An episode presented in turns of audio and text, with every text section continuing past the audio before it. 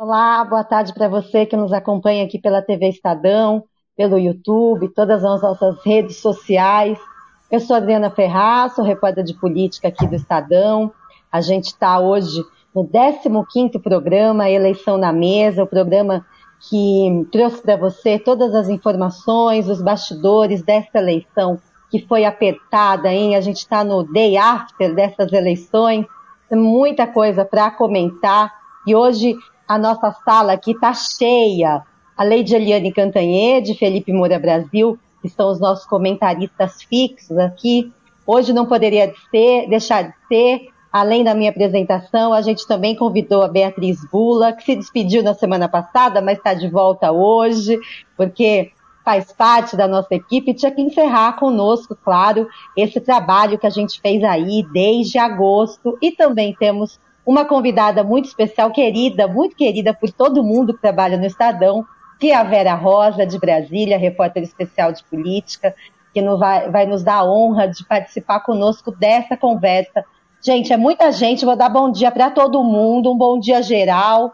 Todo mundo cansado, trabalhou até de madrugada, né? Mas preparado aqui para dar todas os seus, as suas análises, as suas observações sobre o que aconteceu ontem. A gente ficou de olho ali na tela, atualizando ali os dados do TSE o tempo inteiro para saber qual seria o resultado. Então, o ex-presidente Lula vai ter o seu terceiro mandato, foi eleito com um pouco mais de 2 milhões de votos ontem. Eu vou abrir a roda, então, perguntando para todas vocês como é que todos vocês, temos o Felipe, não são só mulheres, né?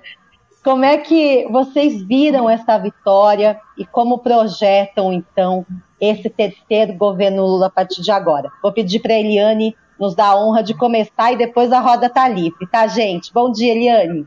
Oi, bom dia. Olha só, a gente está com um bendito é o fruto entre as mulheres aqui hoje, né, Felipe? É uma honra.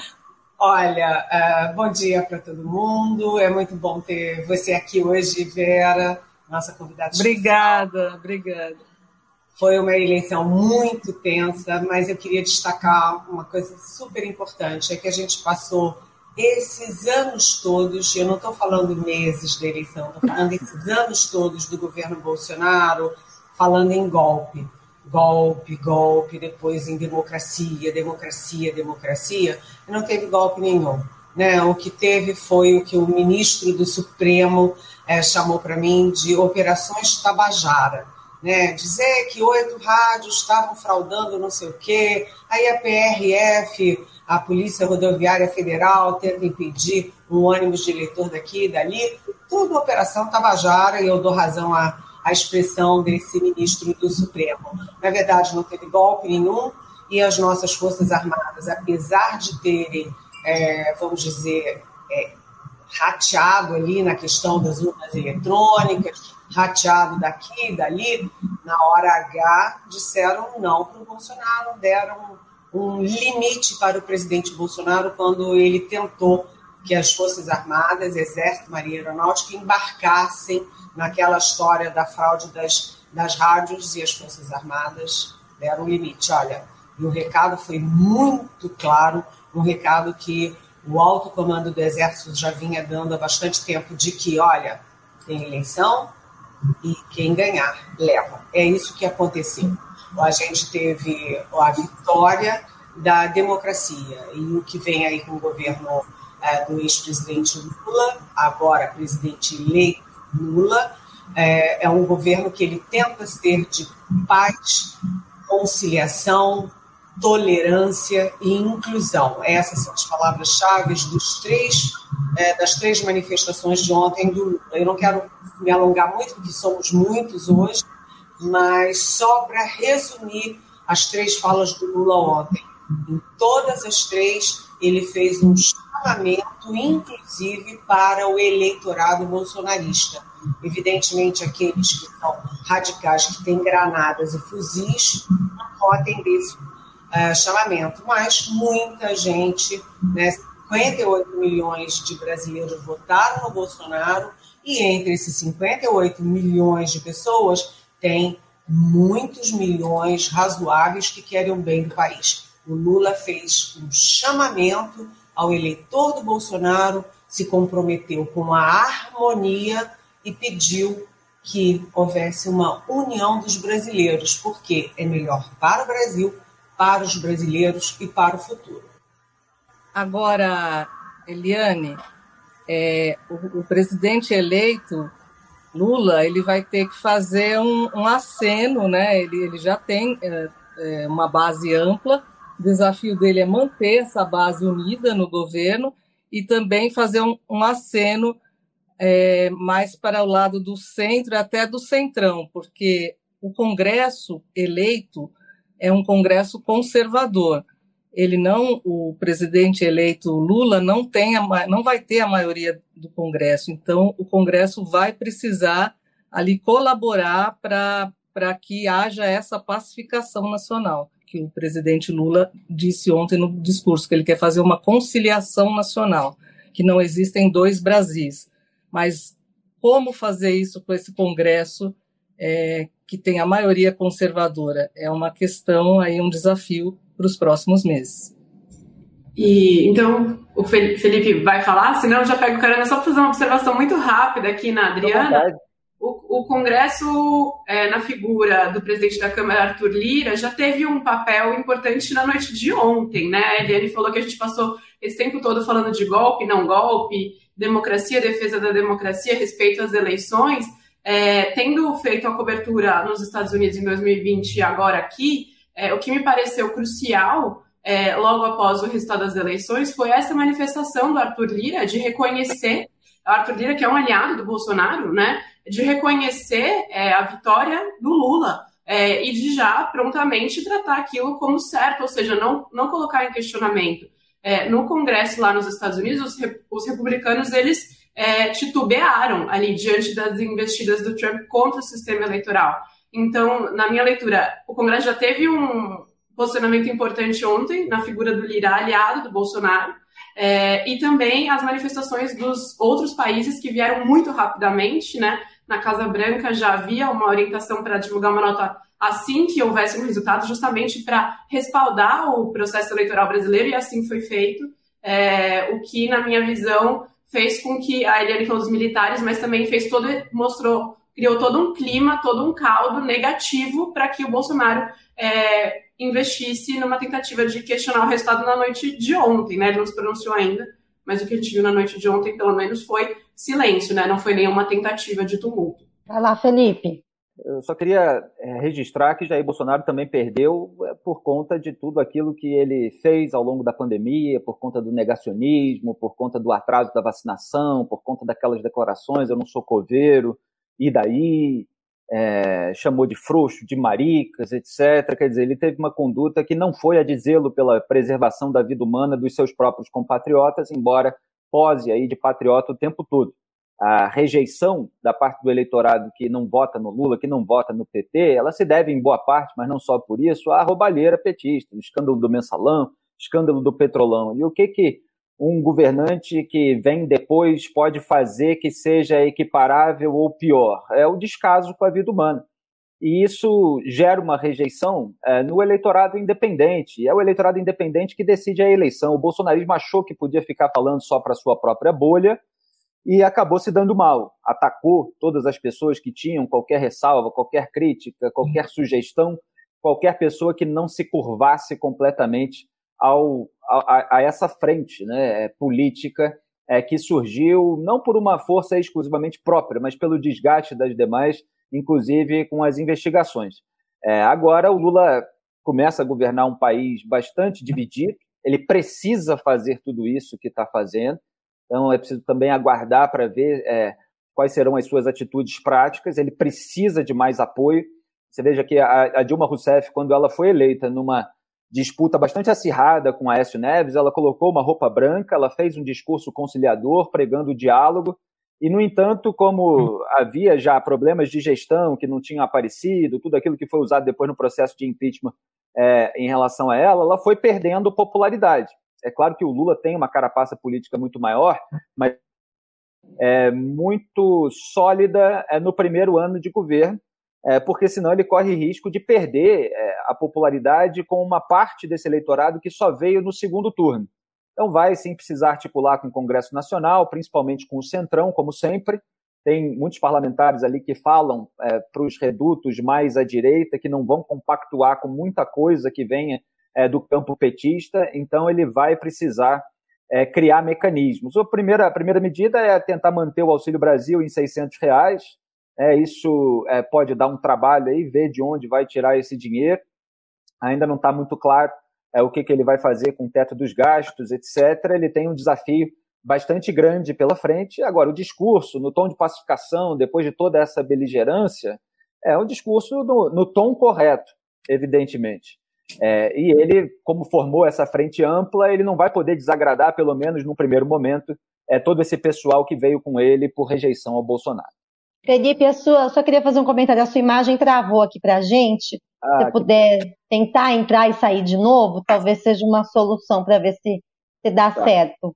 Tá bom? Eu queria fazer um comentário sobre essa questão do silêncio do Bolsonaro. A gente está até agora aguardando uma manifestação aí do presidente, até mesmo seus filhos que são tão assíduos das redes sociais, né?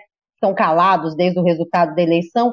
Mas aqui em São Paulo, nos chamou a atenção a prontidão é, da fala do agora governador eleito Tarcísio de Freitas, um dos nomes aí mais próximos agora do bolsonarismo sem Bolsonaro, né? Ele foi eleito governador aqui de São Paulo uma vantagem bastante grande sobre Fernando Haddad, e ele imediatamente falou que vai aí trabalhar com o novo presidente Lula, é, em nenhum momento chegou a duvidar da eleição, já se colocou inclusive de prontidão para essa reunião que Lula tanto fala que vai fazer assim que assumir o governo com é, governadores para se restabelecer aí a, o pacto federativo, né? Até que foi é, ficou de lado durante esses quatro anos. Então, o Tarcísio, pelo menos ali em seguida da vitória, se mostrou mais o, o bolsonarista moderado da campanha do que esse radical. A ver se na formação do seu governo e ao longo da gestão isso vai se concretizar. Agora, o que vocês acham desse silêncio? A gente podia esperar outra coisa que não isso? Bem, não, Adriana. Outra vez? Começo de novo ou não? pode Quer começar, Lili. Pode começar. Bem, é, a gente precisa ver que o ex-presidente Lula, agora presidente eleito Lula, ele é muito esperto, muito experiente, e uh, ele é um negociador, um político por, por excelência. Então já estava tudo muito articulado para o momento da vitória. E aí eu cito, o Arthur Lira foi realmente uma grande manifestação pela aliança que ele tem com o Bolsonaro, mas porque justiça seja feita ao Arthur Lira. É, ao longo de todo esse processo, ele defendeu a democracia, as eleições e as urnas eletrônicas. Ou seja, o Centrão também tem limite. O negócio do Centrão é o orçamento. Orçamento é secreto. É, é, e não é ataque à democracia. São duas coisas diferentes. Então, você teve o Arthur Lira, presidente da Câmara, o Rodrigo Pacheco, presidente do Senado, a Rosa Weber, presidente do Supremo Tribunal Federal, o Alexandre de Moraes, presidente do TSE, você teve os uh, presidentes, os governos das principais democracias do mundo. Joe Biden reagindo rapidamente para reconhecer a vitória do Lula e para, é, mais uma vez, elogiar o processo eleitoral brasileiro. O Macron da França, o Alberto Fernandes da Argentina, com quem, aliás, o Lula vai almoçar hoje. É, todos os países da América Latina, enfim, Europa, todo mundo. Então, o Lula tem o apoio internacional, o apoio das instituições, e ele botou o terceiro agente da governabilidade ontem, muito visível, que é a massa de apoio popular ao Lula. Então, ele está bem calcado, e o apoio do Tarcísio indica o quê? poder atrai poder. O governador eleito, ele pode ser ter apoiado o Bolsonaro, como o Zema em Minas, como o Cláudio Castro no Rio de Janeiro. Mas começa o governo, E aí a coisa muda de figura, os interesses são outros, as motivações são outras. Então, o Tarcísio deu uma, um grito de guerra, que é o seguinte: olha, eu quero harmonia, quero diálogo, quero negociação com o governo federal. Assim como o Tarcísio, isso vai se replicar nos outros governos estaduais. Ninguém nesse momento quer guerra. Todo mundo quer paz, exceto quem está em silêncio. Armando o quê? Arquitetando o quê? Ainda não sabemos. Pois é, Eliane, a gente ainda não sabe. O presidente Jair Bolsonaro está no Palácio do Planalto. Ele já recebeu o general Braga Neto, o filho dele, Flávio Bolsonaro, o líder do governo na Câmara, Ricardo Barros, mas ele está em silêncio. A Adriana até perguntou: isso era esperado? Não, na verdade, assim, até pouco antes do, do ex-presidente Lula virar a votação, assessores do presidente Bolsonaro ainda falavam assim: Bolsonaro vai, vai, vai, vai vencer com 1 milhão e 200 na frente. Pouco antes, quer dizer, eles ainda estavam achando que dava. É, foi muito apertado, foi muito apertado. E eu acho que realmente, pelo que a gente percebe, foi um baque muito grande. Né? Ele é o primeiro presidente que não consegue a reeleição desde 98, né? desde quando tem reeleição no Brasil. Agora, não sabemos o que, que ele vai dizer. Realmente ninguém sabe, nem os aliados, porque ontem também ele ficou no Alvorada, não, não, não quis conversar com quase ninguém, nem, nem com Ciro Nogueira, ministro da Casa Civil, nem com Fábio Faria, ministro das Comunicações, ficou isolado e hoje também, assim, ninguém quer se manifestar antes dele falar. Ninguém sabe o que exatamente ele vai falar. Bia, é, quer é. emendar? Eu acho que o Felipe já estava é, embalado aí. Vai lá, Felipe.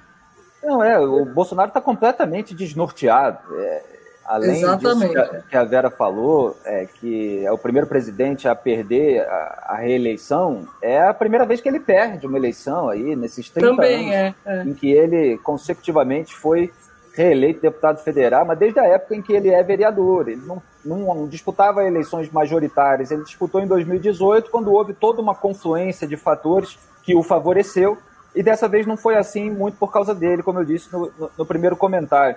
É, então ele está monitorando certamente essas manifestações de caminhoneiros que estão bloqueando aí rodovias, inclusive a Dutra aqui, é, Rio São Paulo, é, para ver o tamanho dessa reação, para ver qual vai ser a diretriz dele, porque o primeiro pronunciamento após uma derrota pode mostrar o caminho que ele vai seguir ao longo desses próximos meses e anos.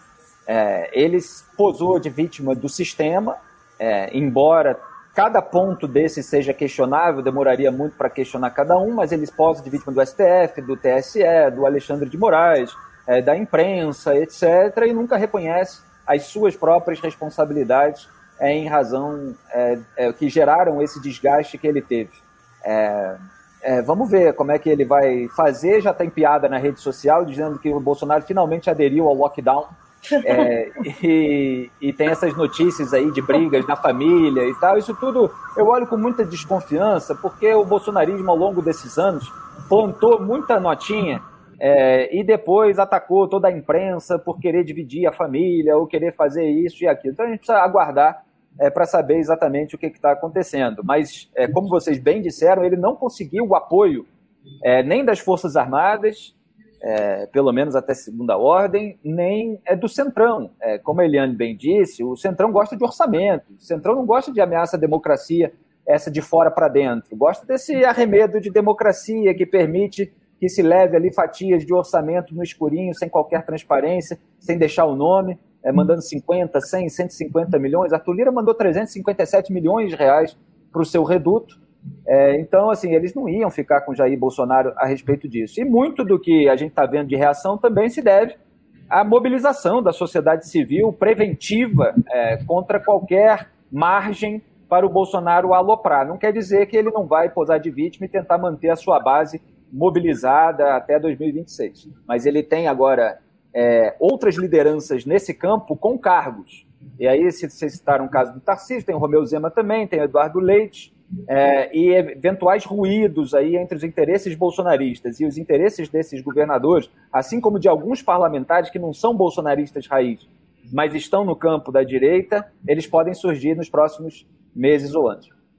É, eu acho que uma coisa que interessa a todos os brasileiros saberem é se esse silêncio vai ter algum impacto é, para o processo de transição. É, afinal de contas, é um processo previsto em lei, é, que, no qual o eleito ele consegue indicar uma equipe é, que recebe salários, tem acesso aos documentos, é, às informações do governo, justamente para que, quando o presidente eleito assuma, é, não haja um baque, não haja é, um, uma ruptura aí que prejudique o andamento das coisas no país, né, para todos os cidadãos. É, então, é, haver, em tese, esse grupo começaria a trabalhar oficialmente no segundo dia útil pós-eleição, ou seja, amanhã. É, o silêncio do Bolsonaro, ele vai implicar, ele vai significar é, um atraso nesse início de transição? E, de novo, eu trago um pouco a lembrança dos Estados Unidos, porque não só porque é a minha referência, como também a referência do Bolsonaro, né? É muitas coisas que o Bolsonaro e o bolsonarismo fazem no Brasil é meio a cópia do Trump. O Trump atrasou por 15 dias o processo de transição é, nos Estados Unidos. Ao fim e ao cabo, reconheceu é, é, oficialmente que deveria ser feito um processo de transição, liberou a transição, mas por 15 dias, essa transição, no meio da pandemia, né, do, do auge da pandemia, porque era 2020 ainda, ficou bloqueada. E isso prejudica o início dos trabalhos. É, hoje, o presidente eleito já está reunido é, com sua equipe para começar a discutir esse procedimento. Há uma especulação aí, talvez até a Vera possa nos ajudar com informação nisso, mas até onde eu sei, é, se debate se o próprio vi, é, vice-eleito, que é o Geraldo Alckmin, ou se o Aloysio Mercadante, que foi o coordenador do programa do PT, enfim, teve à frente de várias discussões é, propostas pela campanha, né, programáticas aí propostas pela campanha nesse período é, eleitoral, se eles vão ser os coordenadores. É, e a escolha desses nomes, a gente sabe, sempre indicam muito de como vai ser também o é, próximo governo, né? Muitas das pessoas que são colocadas em postos chaves ali já viram ministros depois. Então, todas as atenções hoje aqui em São Paulo um pouco voltadas para isso, para essa definição do, do presidente eleito sobre o coordenador da transição e é, início dessa montagem dos nomes. E aí a ver é, se esse atraso do Bolsonaro em reconhecer a derrota, tratando como atraso, considerando que ele fará né, em algum momento, mas enfim, também não temos essa, essa certeza, mas se isso vai, é, de algum momento, atrapalhar essa transição. É, o que a gente sabe aqui, Bia, é que é, o presidente Bolsonaro realmente não está muito disposto a, a fazer uma transi transição como foi na época do, do presidente, do ex-presidente Fernando Henrique para o Lula. É, o próprio presidente eleito disse ontem na Paulista né, que teme que, que tenha problemas nessa transição. É, mas é, o, o, quem passa esses dados, também quem coordena pelo lado do governo, do atual governo, é o Ciro Nogueira, que é o chefe da Casa Civil. E que, que a gente sabe que já foi aliado do PT, que, como a Eliane bem lembrou, né, o Centrão é, é já está pode mudar de lado aí, né? A gente não sabe como é que estão as coisas. É uma lei, eles têm que cumprir. É, o que nós sabemos é que é, os coordenadores serão Mercadante e o, o vice-presidente eleito, Geraldo Alckmin, também deve participar, mas são 50 pessoas na transição. É, agora, a ver é, quando vai, começarão exatamente esses trabalhos, se eles se, se vai atrasar ou não, porque Aqui está um silêncio total, aqui em Brasília. Então, né, Bolsonaro não está isolado, nós não sabemos o que vai ser, mas não, não vemos muita disposição assim de passar os dados ali daquele núcleo ali, sabe? Passar tudo. Vamos, vamos ver como é que vai, vai se desenrolar isso. Bem, é, a gente precisa ver no, no resultado da eleição o Lula ganhou por uma margem muito apertada, a margem, a menor margem da história das eleições, a uma margem mais apertada até do que de Aécio e Dilma Rousseff em 2014. E o bolsonarismo tem metade do eleitorado brasileiro. São 58 milhões de votos Isso é um capital. Então, o Bolsonaro perde. Né? O Bolsonaro, sim, ele perde, sai do palácio, perde o mandato. E vai ter outros probleminhas uh, ao redor dele depois de sair do palácio. Mas o bolsonarismo, o espírito do bolsonarismo, né, o discurso do bolsonarismo fica e fica com, inclusive, com a joia da coroa, que é o governo de São Paulo. Ah, uma das grandes interrogações que se tem hoje no ambiente político é qual será o limite do distanciamento e da proximidade de Tarcísio Gomes de Freitas com o Bolsonaro. Né? Ele já sinalizou diálogo com Lula, mas aí ele não sinalizou ainda qual é a, a distância dele para o Bolsonaro. E mais, quando você vê, é, o Felipe estava citando esse movimento dos caminhoneiros já no dia seguinte da eleição, a gente está vendo que os estados, são vários estados, Santa Catarina, que é fortemente bolsonarista, mas não só. Você tem movimentos de bloqueio de estradas no Rio de Janeiro, em Goiás, ao redor do Distrito Federal, em Mato Grosso e vai por aí afora. Esse movimento é grave porque já teve apoio, inclusive, da Carla Zambelli.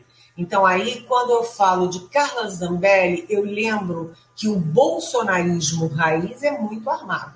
Roberto Jefferson, com granadas e 50 tiros de fuzis, nada mais, nada menos do que contra agentes da Polícia Federal. É uma agente audaciosa.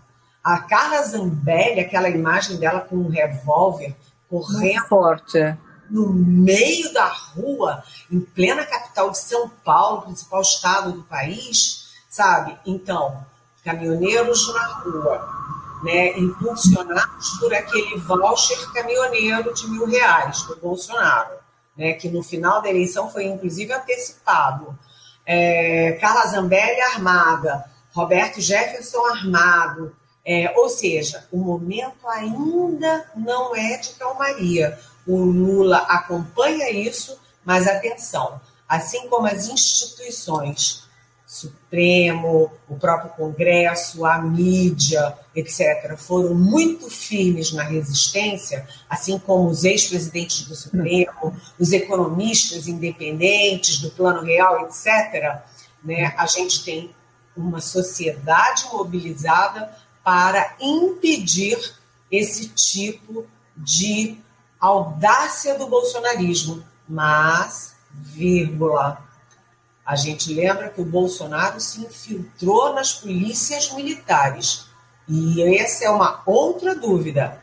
Até que ponto os, as polícias militares respondem inquestionavelmente aos governadores e até que ponto elas estão contaminadas pelo Bolsonaro, assim como o diretor-geral da Polícia Rodoviária Federal, que é abaixo de qualquer crítica. O diretor-geral da Polícia Rodoviária Federal, que manifesta apoio a um dos candidatos, segundo as minhas fontes é, militares e as fontes é, policiais, isso é imperdoável. Isso se replica nas polícias militares? São dúvidas que a gente precisa acompanhar. E aqui em São Paulo, viu, Eliane, em relação às polícias militares, o Tarcísio de Freitas tem uma promessa super polêmica de campanha, que é a retirada das câmeras dos uniformes dos policiais militares. Um programa que deu super certo, não tem como contestar, os números mostram.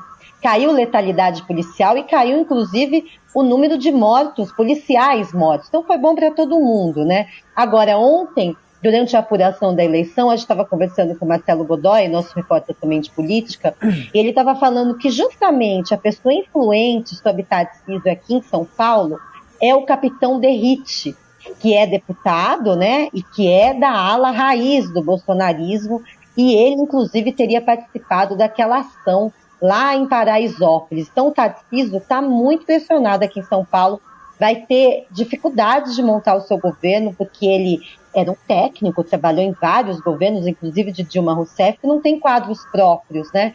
Então, há uma expectativa muito grande em relação a isso, como é que ele vai se dividir entre os bolsonaristas, entre outros partidos que aqui sempre orbitaram em torno do PSDB, União Brasil, PP, é, o próprio PSD, que não está com o governo federal é, em torno de Bolsonaro, mas que deu todo o apoio político para Tarcísio de Freitas. A gente vai ver se ele vai saber ser político a partir de agora, principalmente em relação a essas demandas da PM, viu? Há uma grande expectativa em relação a isso.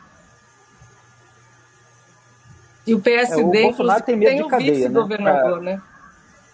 né?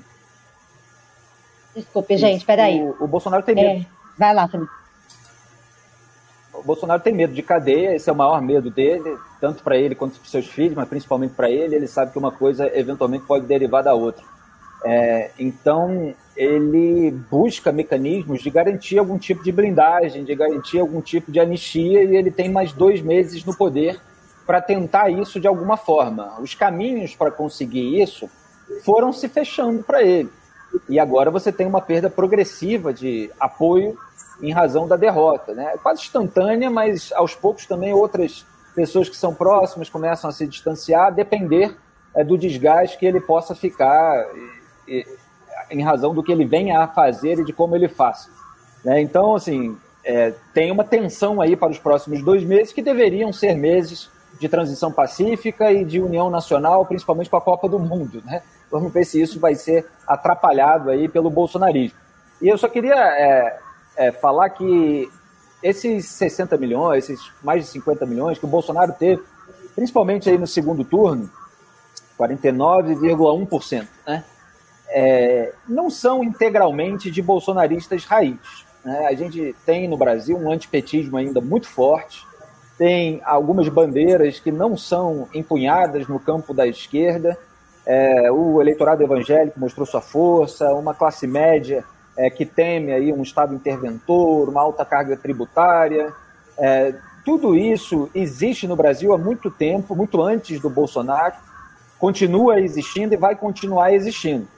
A questão é a liderança política que supostamente representa essas bandeiras, essas posições e essa rejeição ao outro lado desse duelo populista.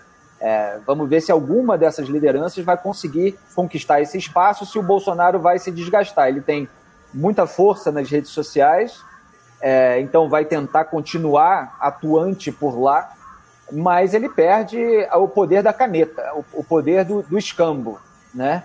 É, então, assim, é preciso é, dosar isso aí, porque nem tudo é dele, e acho que vai haver uma movimentação muito interessante no campo da oposição. O Bolsonaro precisa, para manter um poder maior, de um partido que ele controle. E ele não controla exatamente o PL, que é do Valdemar da Costa Neto, e é suscetível a fazer acordos com o Lula ou com quem quer que seja no Congresso Nacional. Por outro lado, ele é a única liderança em nível nacional nesse campo que já tem uma habilidade maior né, para se comunicar com o povo, que tem carisma, que esses governadores e parlamentares ainda não têm nível nacional. Alguns são mais provincianos, outros é, são mais travados, é, têm menos habilidade, é, menos, menos explosão, é, vamos dizer assim. É, então vamos ver se vai haver uma moderação. O Tarcísio é alguém que poderia trazer isso porque ele é mais moderado que o Jair Bolsonaro, embora tenha se acompliciado com o Bolsonaro em diversas pautas. É. Pode ir, Bia. Não, tá. não tem ordem, pode ir. Ficou falando do Tarcísio, Tarcísio, e aí passou pela minha cabeça falar do Haddad, né? Do Fernando Haddad, que foi o candidato derrotado aqui em São Paulo. E aí, quando, quando passa pela minha cabeça falar do Haddad, passam duas coisas. Então, na verdade, eu vou lançar aqui de provocação e, e ouvir as respostas.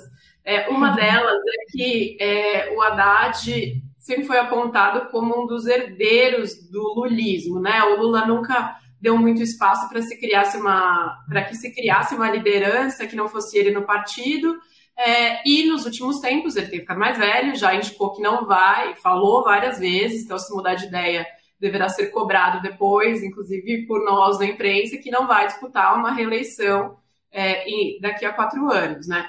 Então, quem seria esse herdeiro do espólio do capital político do Lula na esquerda? O Haddad. Aí na, na, avaliação de vocês, depois de perder a terceira eleição dele, apesar de ter melhorado, de ter, ter conseguido melhorar no estado de São Paulo, mas é a terceira derrota do Haddad de quatro eleições da qual ele participou. Ele vai continuar é, sendo considerado pelo Lula, provavelmente, como um dos possíveis herdeiros dessa é, esquerda ou não, ou ele deve perder espaço para outras figuras é, que se aproximam do Lula agora e que nem necessariamente, não necessariamente são do próprio PT. Como né, a, a, a parte mais progressista aí de apoiadores do PT gostaria de ver o Guilherme Boulos, mas a gente pode falar do próprio Alckmin, que vai ser o vice. Enfim, o que, que a gente imagina para cenário é, e para futuro do Haddad, que deve assumir um ministério, né, Vera? É, não se sabe aí direito qual, já se cogitou ele para a economia, mais recentemente, ontem ali no hotel onde tá, PT estava reunido, essa é, era uma das conversinhas ali de bastidor, né? Para onde vai o Haddad agora? Se o Lula realmente vai manter as ideias de colocá-lo numa pasta central, crucial, se ele gostaria. É, ele já teria manifestado algumas pessoas que preferiria ir, voltar, por exemplo, para educação, é, que é um ministério que a Simone Tebet também cobiça, enfim. É, então, aí eu lanço duas perguntas. Eu não sei, Vera, se você quiser comentar essa coisa do Haddad dos ministérios também de futuro é, desse herdeiro é, do lulismo pós-Lula, é, e depois Eliane, Felipe, enfim, como vocês quiserem. Eu começo pela Vera, que eu sei que ela está concordando ali com a cabeça. Estou concordando. Eu acho, Bia, que é muito difícil o PT abrir mão de ter um nome do próprio PT para herdeiro do Lula. Mas, óbvio, obviamente, que além do Haddad, tem outros nomes, como você própria mencionou, Bolos, o próprio Alckmin, é, mas a, acho difícil. Não acho que seja só o Haddad, é, o nome dentro do PT, é, tem também o Alexandre Padilha, mas o Haddad é, apesar dessas derrotas sofridas, ele hoje no PT é o principal nome é, para ser votado para herdeiro do Lula. Sobre o ministério, é, ainda é uma grande incógnita, né? mas o que a gente sabe é que o Haddad gostaria também da Casa Civil, foi o que me disseram, mas não a Casa Civil de articulação política, uma casa civil em outro formato, é, como era no tempo da Dilma, em que a Casa Civil fazia gestão do governo e tinha a Secretaria de Relações Institucionais para fazer articulação política. É, mas ele também é citado para o Ministério da Economia. É, educação, ele já foi ministro da Educação, realmente tem essa, essa é, é pretensão da Simone Tebet, né? ela gostaria muito de ser é, ministra da Educação ou de alguma outra pasta social, não está definido ainda. Realmente não tem nada batido o martelo. É, um outro nome citado para a educação é a governadora do Ceará, Isolda, é, que, que atualmente está sem partido. E, mas é isso, em relação ao ministério, todo mundo aguardando muito ansioso essa, essa pelo menos é, a, a, definição do, de quem vai ser o ministro da Economia, né, que deve voltar a se chamar Fazenda, mas o que me disseram é que o presidente eleito Lula não, ainda não bateu o martelo. Né?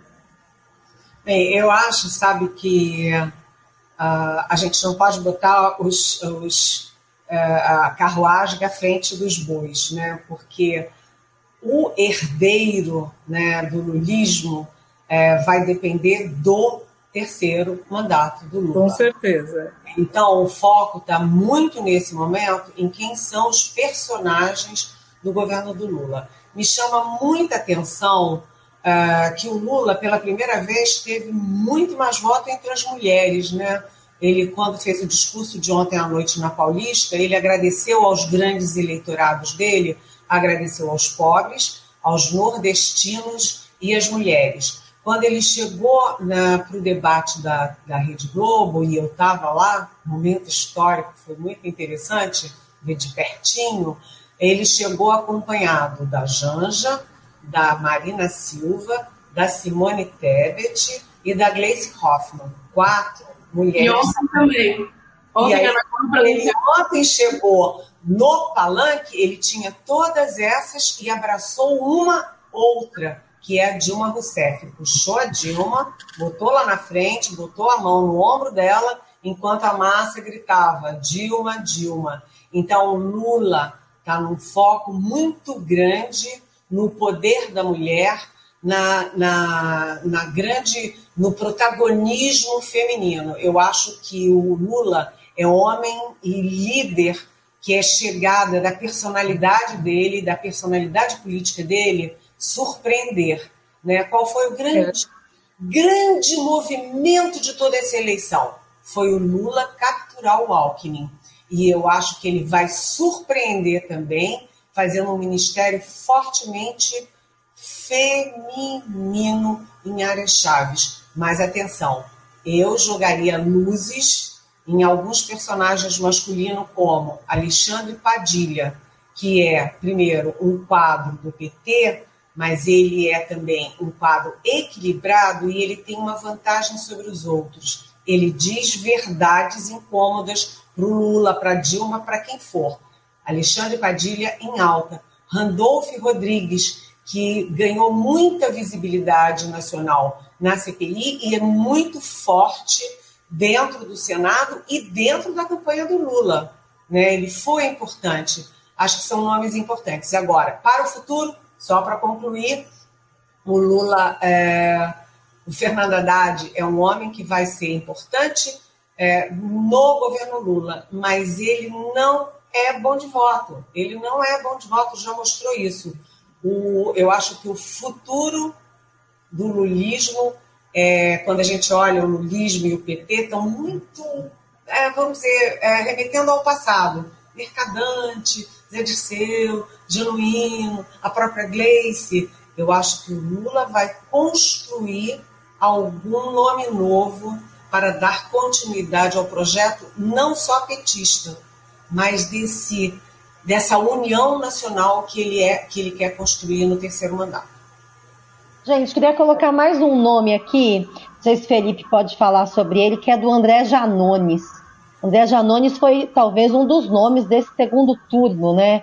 Apesar de as suas táticas nas redes sociais serem questionáveis, muito próximas das táticas bolsonaristas, é fato que ele teve um papel muito importante ao colocar, pela primeira vez, talvez, os bolsonaristas na defensiva na internet. Eles não estavam acostumados a isso, né? E Janones trouxe semana após semana fatos que foram viraram, viralizaram, mas a partir também de frases de Bolsonaro, né? E Janones sabe fazer muito bem isso. Ontem ele estava lá, estava próximo de Lula. O que, que se imagina que Janones, que, que função Janones deve ter no governo? Não digo nem institucional, mas essa, essa capacidade dele de lidar com a internet, que Lula não tem, e os seus aliados mais próximos também não, vai continuar sendo importante? O que, que vocês acham? Felipe, se você quiser começar. Olha, Adriana, o, o petismo envelheceu nos últimos anos, né? E demorou muito a, a, a encontrar lideranças jovens que pudesse, pudessem conectá-lo é, com essa juventude mais ligada na rede social e que pudesse fazer ali uma reação ao bolsonarismo. Parte das táticas do Janones, não são todas, evidentemente, porque ele consegue ali dar humor, ele consegue rebater, mas parte delas são sujas, parte delas são iguaizinhas às táticas bolsonaristas e ele pregou isso abertamente, falando que ia ser dente por dente, espalhou notícia falsa, vai espalhar notícia falsa também. Era isso que ele estava querendo dizer na, situação do aumento do piso da enfermagem, que ele atribuiu ao governo, na verdade, uma decisão tomada de segurar durante um determinado prazo pelo ministro do Supremo Tribunal Federal, Luiz Roberto Barroso. Então ele deve continuar sendo esse animador de torcida do petismo. Não sei exatamente qual é o cargo que eventualmente ele possa conseguir é, dentro do governo enquanto desempenha esse papel, mas esse papel é, certamente já está ocupado por ele, não tem ninguém ali melhor do que ele. Era um papel que Jean Willis fazia, o próprio Guilherme Boulos. E em relação à criação de uma liderança, como a Beatriz falou, Lula nunca deixou que crescesse uma liderança à sombra dele. Quando ele teve que escolher, ele escolheu lideranças que ele sabia que não podiam, super, que não podiam superá-lo.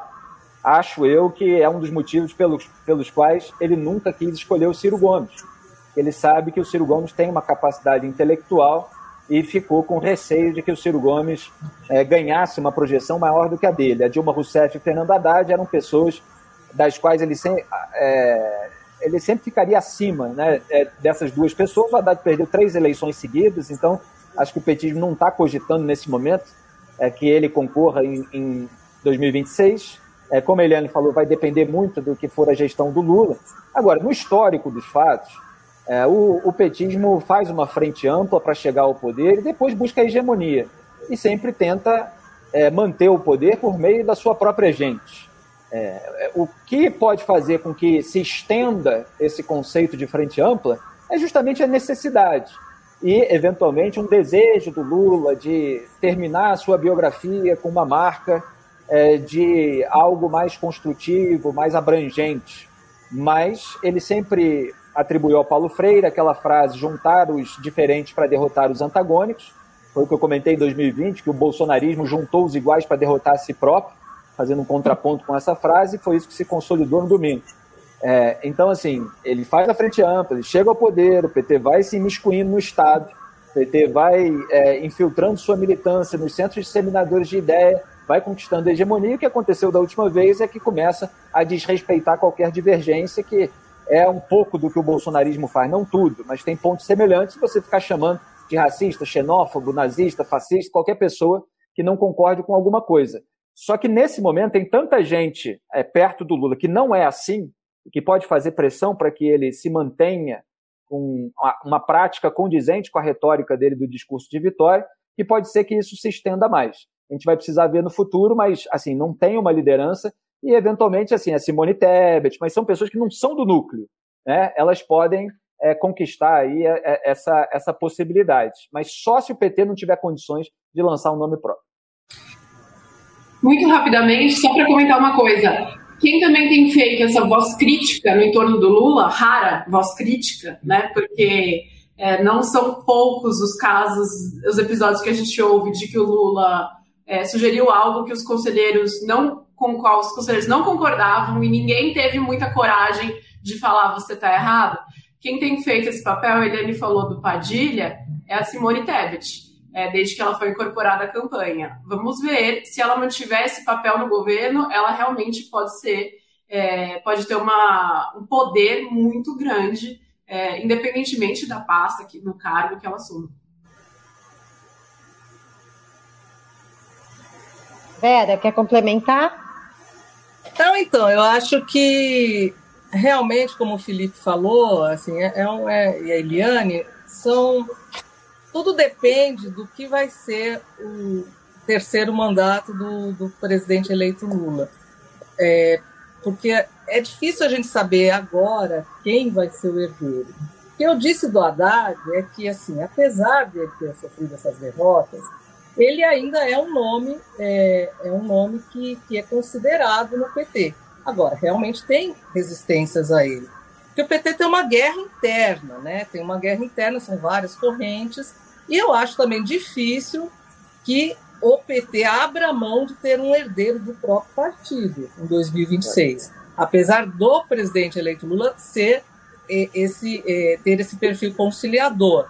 Mas eu acho difícil o PT abrir mão disso, é, de ter um nome próprio. Mas tudo depende do que vai ser é, esse governo. Né? A Simone Tebet é uma, é uma senadora que realmente ganhou bastante destaque. Com certeza ela vai ter um ministério, não sabemos ainda qual. Ela gostaria de educação. É, o PT, inicialmente, é, a equipe do, do presidente Lula falava, cogitava que ela poderia ser ministra da Agricultura, até porque ela é muito ligada ao agronegócio e tal, mas não, não sabemos se vai ser isso. Ela, ela gostaria de uma pasta mais social mas não vejo ela como uma herdeira, assim, sabe? Acho que ela vai ter um papel no governo tal, mas não, eu acho que é o que eu disse, eu acho que o PT não abre mão desse, desse nome próprio. Agora, a gente... sobre. Vai, Adriana. Não, só para terminar o assunto Haddad. É, sobre ele, é claro que essa pecha, né, terceira derrota consecutiva nas urnas, não é fácil de se enfrentar isso. Agora, ele foi muito importante para Lula não perder de lavada aqui em São Paulo, né, o estado onde que tem mais eleitores. Ele se esperava que é, Bolsonaro pudesse abrir mais de 10 pontos, 14 pontos, isso não aconteceu. Então ele teve a sua função aqui na eleição, né? Não só para dele, mas para de Lula. E a gente pensando na eleição municipal aqui de São Paulo, que a gente acaba uma eleição, né? Todo mundo já começa a pensar em outra. O Haddad deixa uma perspectiva interessante para a esquerda aqui em São Paulo, né? Que perdeu as últimas duas eleições com João Dória, depois Bruno Covas, e Boulos, que seria esse nome, tem esse acordo, né, para ser o candidato da esquerda aqui, ele vai chegar com a cidade dando preferência a Haddad. Então, alguma, algumas é, vitórias Haddad obteve ontem nas urnas. Ele ganhou na capital, cidade que ele governou e não conseguiu se reeleger, e ele recuperou o cinturão vermelho que a gente chama aqui de São Paulo, que é toda a região mais periférica e as cidades mais pobres da Grande São Paulo. Então, Haddad perde, mas tem algumas coisas a comemorar olhando já para frente, viu, Eliane? É, eu acho que toda essa lógica, né, a gente tem que lembrar que política não é lógica. E a política é movimento, e a gente vai ter uh, quatro anos de um governo Lula muito diferente dos governos anteriores e com um protagonismo muito menor do PT. Então, acho que o Lula, que já disse que não vai ser candidato à reeleição e que está realmente é, fora do jogo daqui a quatro anos, tudo indica é, isso, a gente está tendo o fim de uma era.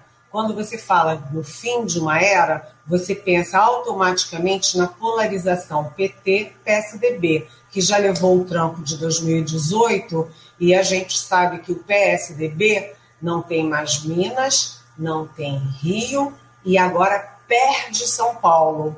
Então, é uma surpresa o PSDB ter conquistado três governos estaduais importantes, porque uh, ganhou o Rio Grande do Sul contra a força do bolsonarismo, ganhou o, o Mato Grosso do Sul contra a força do Bolsonaro, porque ganhou o Riedel, que é tucano, e o Bolsonaro defendeu publicamente no primeiro debate Globo o adversário, que era o capitão Plantar, e o PSDB ganhou também Pernambuco com a Raquel Lira, que é uma mulher forte, num estado onde há uma é, vamos dizer, uma, um esgotamento de material do PSB em aliança com o PT.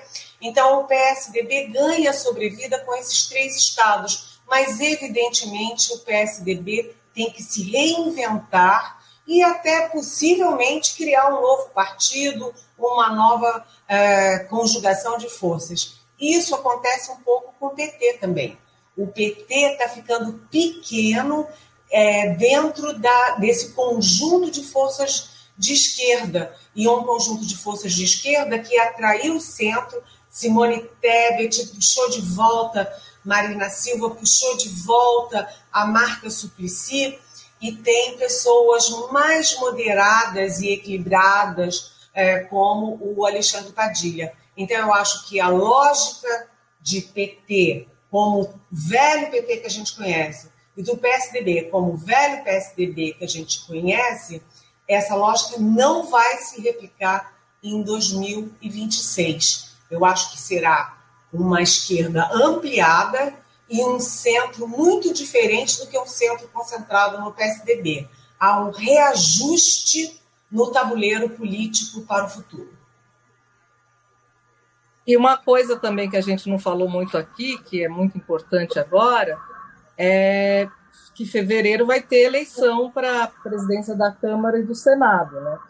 E como vocês estavam destacando, que o Lira ontem reconheceu a vitória do presidente eleito Lula, é, realmente reconheceu. Agora, como que vai ser? Ele espera o apoio para a reeleição dele ao comando da Câmara. É, não sabemos se esse arco de alianças que apoiou a, a, eleição do presidente Lula vai dar esse aval à Lira. E, e, e no Senado, é, o PT, esses aliados, devem apoiar a recondução do Pacheco. Na Câmara, não sabemos como vai ser.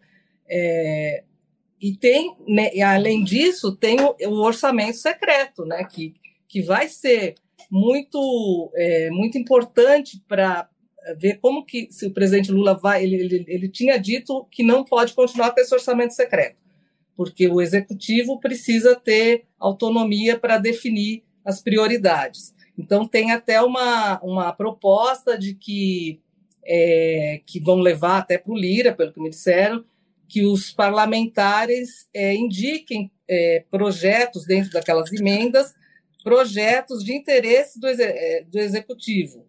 Agora, eles vão concordar com isso? Precisa ver, né? Está tudo muito indefinido ainda. O orçamento secreto acho que é um ponto muito importante para ver o que, que vai ser. O Congresso, o, o, o Supremo vai manter esse orçamento?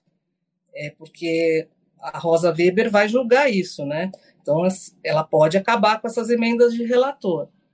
Então, essa questão da, da, da, nova configuração da, da, do Congresso é importante também para ver como que vai se dar a relação com o Palácio do Planalto. Oi, Vera. Pessoal. Você super bem informada. Eu tenho uma pergunta rapidinha para você. Você disse que o PT tende, o Lula tende a apoiar a reeleição do Rodrigo Pacheco no Senado, é isso? Sim, sim. Porque o Rodrigo Pacheco não, não apoiou o Lula nem no primeiro nem no segundo turno. Sim, ficou, ficou, ficou independente, né? Mas, mas pôs o Alexandre Silveira para trabalhar.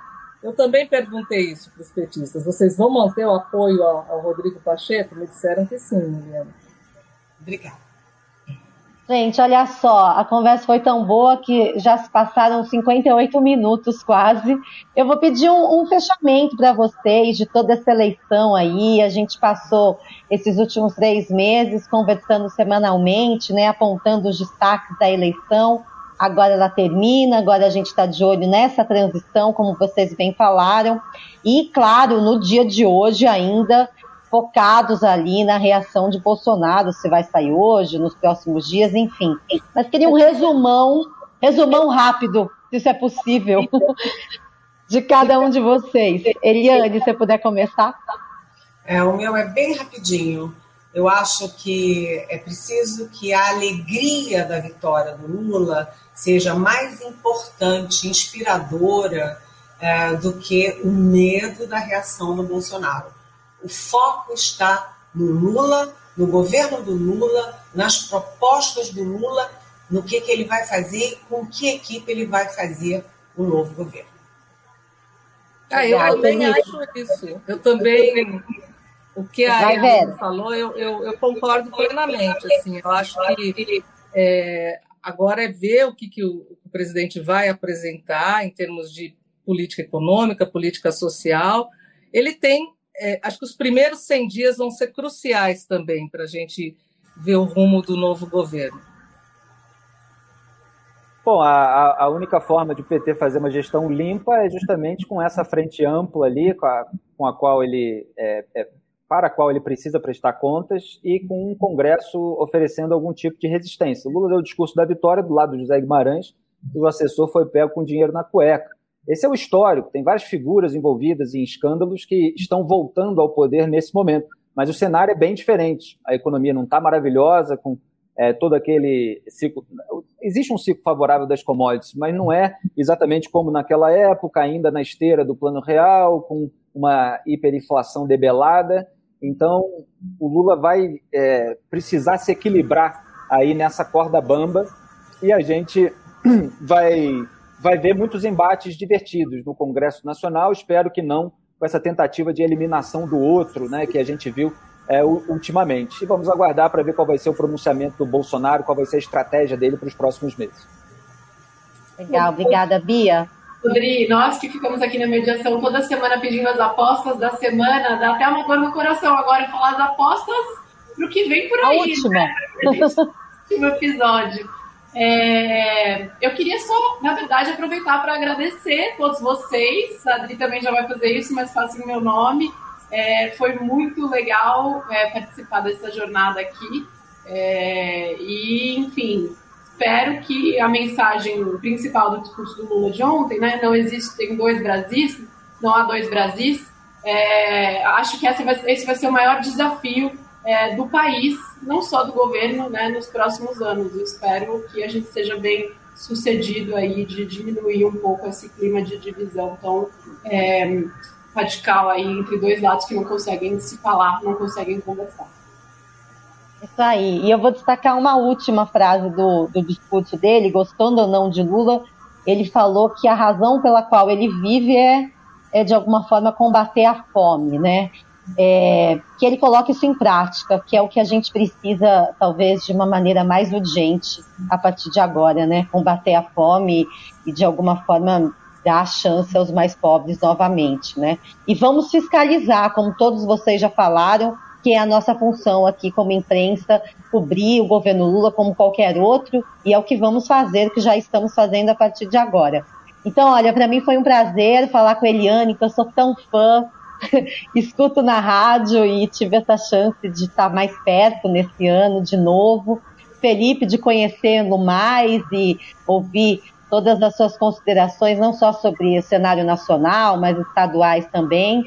A Vera também sou muito fã, todo mundo é, né, Vera? Não tem ninguém do Estadão que não seja. E havia nossa nova colega aqui em política, depois de passar esse, essa temporada fora. Então foi ótimo, só tenho a agradecer. Gente, obrigada e parabéns para todo mundo, tá bom? Tá bom? Beijão para vocês. Obrigada, Obrigada. beijão, foi ótimo. Obrigado, tchau, tchau. Tchau, tchau.